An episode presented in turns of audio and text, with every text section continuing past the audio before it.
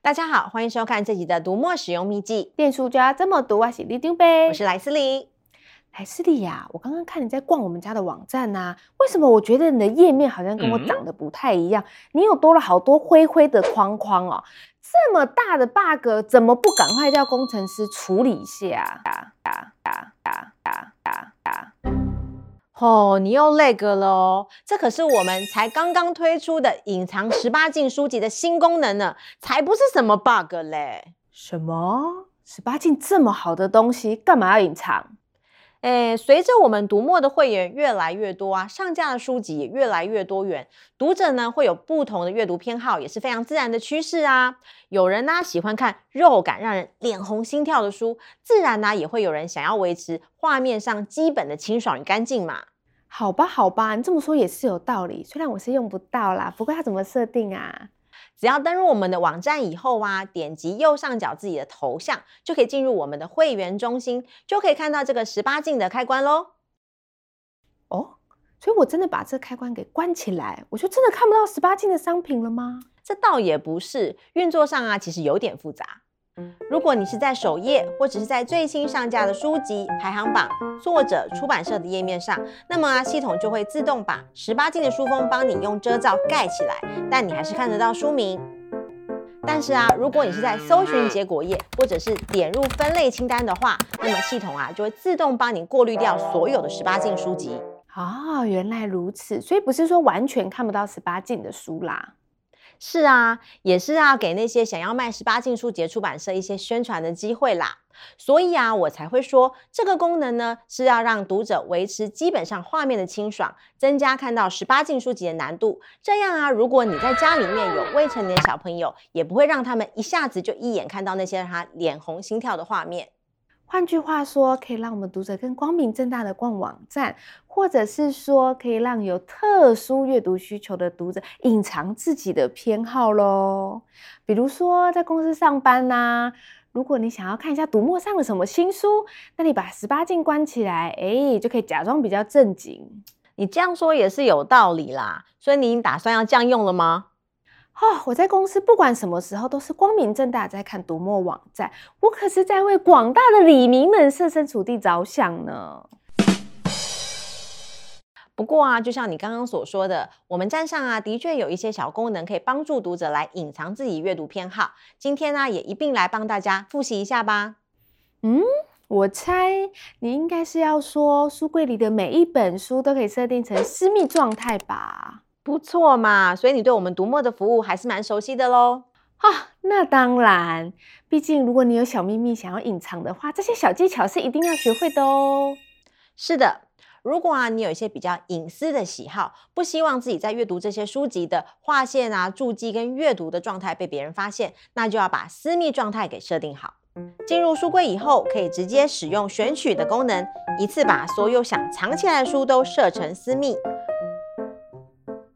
如果在 App 里，也一样可以在书柜点选右上角的点点点，叫出批次处理的功能，直接进行批次勾选与设定。不过啊，我觉得这种私密设定方式啊，比较像是在做表面功夫而已。嗯，哦，怎么说？因为啊，这只是让其他人看不到我读这些私密书籍的阅读状态。像我如果要藏的话，我就要藏好藏满，我连书柜都要整理得干干净净。没办法，我这个人做事就是要这么彻底。到底你是有什么特殊的阅读偏好，要这样藏好藏满呐？也不是啦，就是有一些漫画不能被我姐发现啦。如果被发现了，就会出大事的。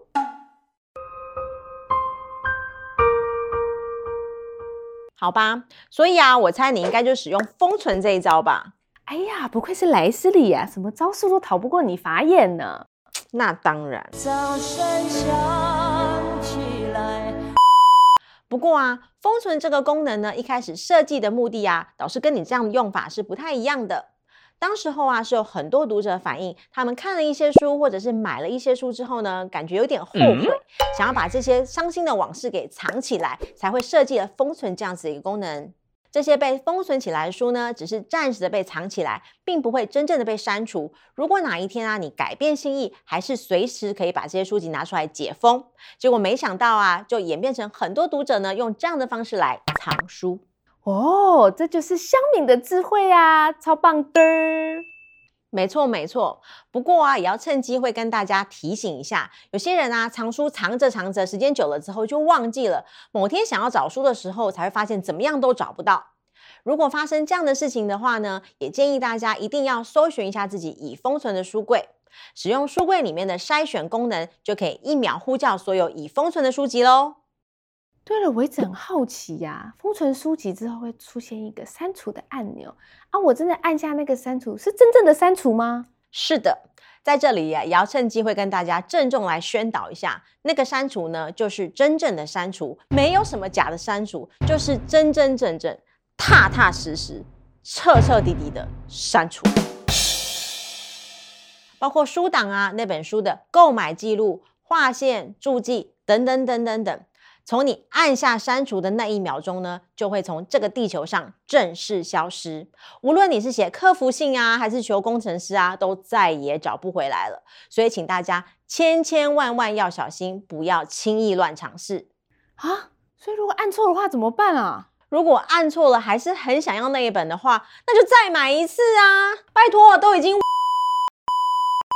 十三点三寸 mooInk Pro Two。A4 大尺寸电子纸平板。不过啊，阅读的记录的部分呢，就得重新再累积啦。好哦，这个真的是很重要的提醒诶。我跟每一本漫画的回忆呀、都是珍贵的无价之宝，一定要好好收藏才行。是说，我还有个小疑问呢，从一开始的十八禁开关到私密设定，还有封存。这些都只是不让其他人一眼看穿你而已，跟原本想象的十八禁要保护小朋友，好像还是有点不一样诶。要保护自己的小朋友呢，不会看到任何不适当的书籍。唯一推荐啊，当然还是家庭账号搭配我们 mooInk 系列阅读器喽。设定完之后呢，小孩只能看大人借给他的书籍，不能自己逛书店，也不能自己购买书籍。大人呢，也可以透过这个管理界面掌握小朋友的阅读状态，这才是我们当时候设定家庭账号这个起心动念的原因之一。不知道大家是不是也跟里长伯一样，书柜有一些不想让人看穿的小秘密呢？既然工程师都已经开发这些功能了，那大家记得要把它用好用满哦。那这期的读墨使用秘籍，电书就要这么读。我们下次见，拜拜。